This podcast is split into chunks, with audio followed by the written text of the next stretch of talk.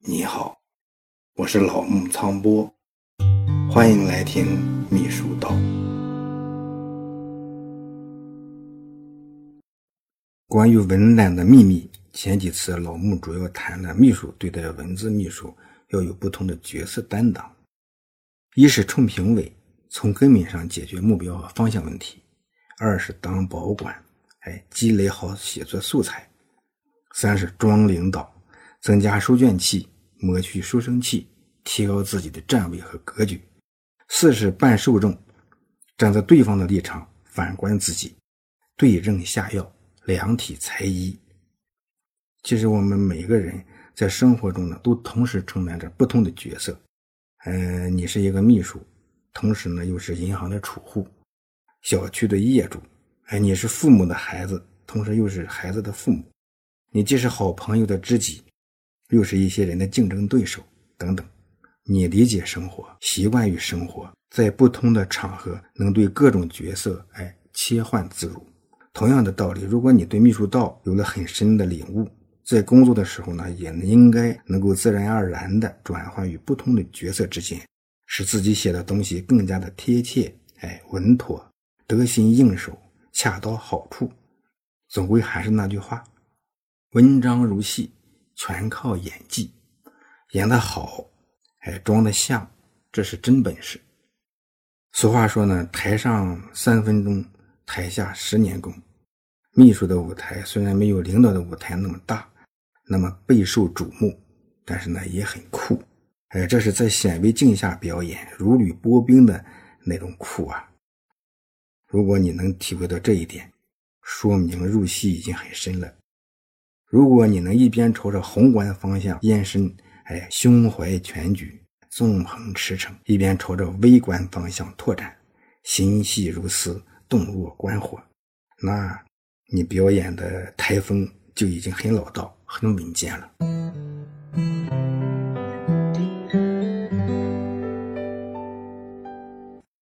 关于文胆的秘密呢？下面谈最后一个话题：悟自己。嗯，主要是呢，老木对文字工作的另一些感悟，归纳为对文字秘书的几个忠告，哎，以此来作为文胆的秘密这个话题的总结。先谈第一个忠告，要有才华，比才华更重要的是忠诚可靠。前面说过，说一个人能做秘书。应该是比身边的同龄人更优秀、更有才华。这一点上，你不用怀疑领导层的眼力。很多人呢，觉得自己的才华，特别是自己的文采，是从事秘书工作最大的优势。有些刚进入职场的人，哎，十年寒窗，风华正茂，读书万卷，下笔有神。正所谓书生意气，激扬文字，那种运笔如风，大笔如椽的感觉。哎，青春呢，真是一本很快就翻完的书啊！年轻人都有梦想，很多能来做秘书的人，也许就是梦想着凭借自己的才华和手中的笔，治国安邦平天下。但是呢，做秘书时间长一些，逐渐的，你就会感到，对文秘写作而言，有才华、有文采，这些呢，可能只是敲门砖。哎，敲门砖而已，敲开门挤进来，时间一长，哎，似乎这些砖也没有想象中那么大的用途。呃，有人可能知道美女作家萧红的故事，关于萧红的书有很多，《萧红传》的版本哎就不少。胡风和端木都曾认为二萧的写作水平差别是很大。萧军呢，他写作是靠勤奋，而萧红呢，则是靠天分和才华。所以，当年的鲁迅更认可萧红，称其为中国最有前途的女作家，说她很可能成为丁玲的后继者，而且她接替丁玲的时间要比丁玲接替冰心的时间要早得多。这些评价呢，实在是太高了呀！可惜萧红呢，她只活到三十出头，哎，离世太早。我们呢，很容易理解，对文学创作而言，有才华、有天分。写作优势就特别的明显，但是对文秘写作而言，写作天赋和才华上的优势远远没有你想象中那么大、那么突出和明显。可能是一个人读的书多，哎，写作天赋高，一方面呢，眼光就更加的犀利，见解更为独到；另一方面呢，也更容易的固执己见，哎，自以为是，书生意气，特立独行。这些特质在其他一些行业呢，哎，并不是什么毛病，甚至呢，有时还是很大的优点。但是你一定要记住，自以为是呀，书生意气呀。哎，特立独行啊，等等，这类性格是做好秘书工作的致命的弱点。只要有其中的一条，就足以让一个很优秀的人莫名其妙的失去领导层的信任。除非你运气特别好，哎，遇到的领导呢特别能以事业为重，特别能包容，特别有耐心。然而，你仔细想一想，就算是那些为自己发财而打拼的民营企业里头。能有几个领导可以为了事业向秘书低头？所以呢，即使你服务的领导具备所有这些美德，那也不应该哎是你可以保留这些弱点的理由。很多人呢都敬佩王尔德的思想和文采，高晓松就特别推崇王尔德的文笔。嗯，王尔德曾说：“才貌出众的人多半是在劫难逃。”有才华的人呢，自古以来就是权力捕获的主要对象。任何时候，才华都是一把双刃剑。体现在秘书这个职业上，才华这把双刃剑就显得格外的锋利。罗姆多年的研究发现，那些优秀的秘书都不是完全凭借着自己的才华取得成功而走到最后的。相反，才华出众带给很多大秘书的灾难。实在是太多了，所以你一定要记住，有才华这是做好秘书工作的必要条件，绝不是充分条件。生而为文，必须要有才华，努力增加学识，让自己才华出众。但是，仅有才华是不够的，最重要的是要知道如何正确的运用它。有句高维度的话是这样说的：说是高层。靠血缘，中层靠关系，基层靠能力和忠诚。实际上呢，还就是这样一种情况。你可以反复的验证这句话，基本上不会让你感到失望。可以这样认为，文字秘书，不管是什么级别的文字秘书，在大领导的眼里头，甚至是那些中层领导的眼里头，你就是基层。第一，你没有下属；第二，你没有啥决策权和指挥权；第三，你接手的文字任务一定是自己来做，亲力亲为。你说你不是基层，也只能安慰安慰自己。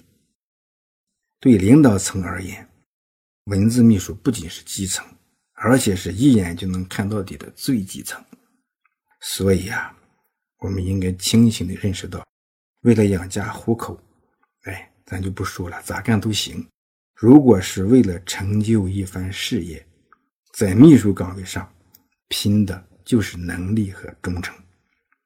在写作能力上，如果你高中语文学得很扎实，能够保持一个很好的哎学习和工作的状态，大家的差别不会很大。而在忠诚可靠上，哎，似乎一时也看不出啥来，但是几年之内。就会明显的拉开距离。最先被淘汰的就是那些能力强但是不忠诚、不可靠，特别是那些有异心、拿着工资闹幺蛾子、胡搅的。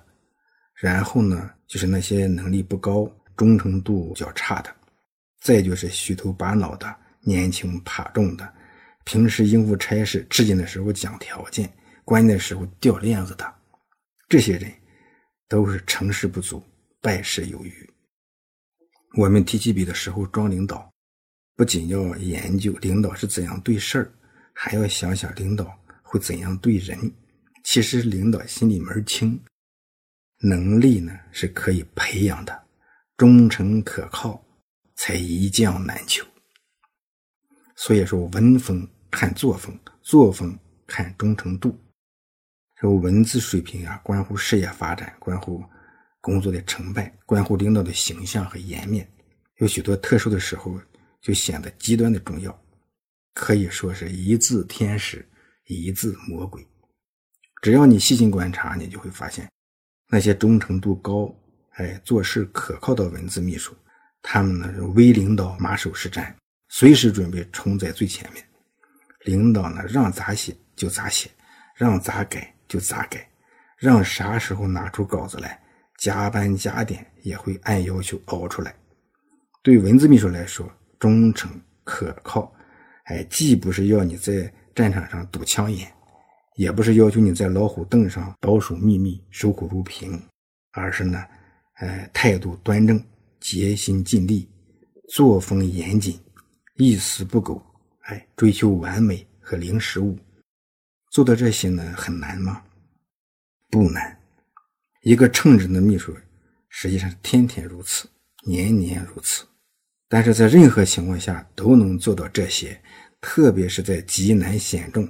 和难以预料的情况下，始终能做到这些，其实呢是非常之难。事实上呢，也只有很少的个别的人能够有非常好的表现。这两年呢，在谈论社会发展和经济管理等方面的话题中，经常听到有这个提法，叫做“黑天鹅事件”。哎，说是在发现澳大利亚有黑天鹅之前，欧洲人呢认为。天鹅呢，全都是白的。第一只黑天鹅冒出来，让所有的人都傻掉了。也不是从哪位理论家开始，这事呢就用来说明那些难以预料，哎，又能引起很大的负面连锁反应的事件，什么泰坦尼克、九幺幺、欧债危机等等，这些都成了黑天鹅事件。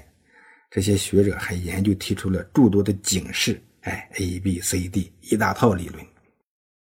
我估计呢，他们肯定是哎没有做过秘书工作，他们不知道秘书在工作中经常会遇到这样的黑天鹅。只不过呢，多数情况下呢，呃，黑天鹅比较小，有的时候甚至会有一群的黑天鹅，抻长脖子、争先恐后的飞过来，让秘书们连续作战，疲于应付，哎，忙得焦头烂额。嗯，我在后面的秘书道里面呢，还会谈到。秘书实践中那些小黑天鹅事件的可怕教训和应对的经验，文字秘书在应对注入黑天鹅事件的特殊情况的时候，表现出来的姿态各不相同。比如，你根据领导的要求，哎，连加了两个夜班，还没来得及吃早饭，领导看看材料，却说呢，他说思路还需要调整一下，几乎呢是要推倒重来。而且呢，明天就要上会研究。再比如，你已经连续几周没休息，领导呢，哎，斟酌再三，哎，又安排给你一个任务，哎，替同事完成一项很棘手的工作。问题是，这个同事为人很差，哎，对自己又特别不友好。再比如，脾气暴躁的领导对你有误解，大庭广众之下对你提出严厉批评。哎，置你于枪林弹雨中那样的境地。面对这些特殊情况，哎，这些不太大的黑天鹅，嗯，老穆呢也没有更多的、更好的建议给你，因为每一个人的单位的生态啊，还有每一个领导的性格都不是一样的。但是我可以告诉你，与才华相比，更可贵的呢是战胜自己，是敢于担当，而且始终。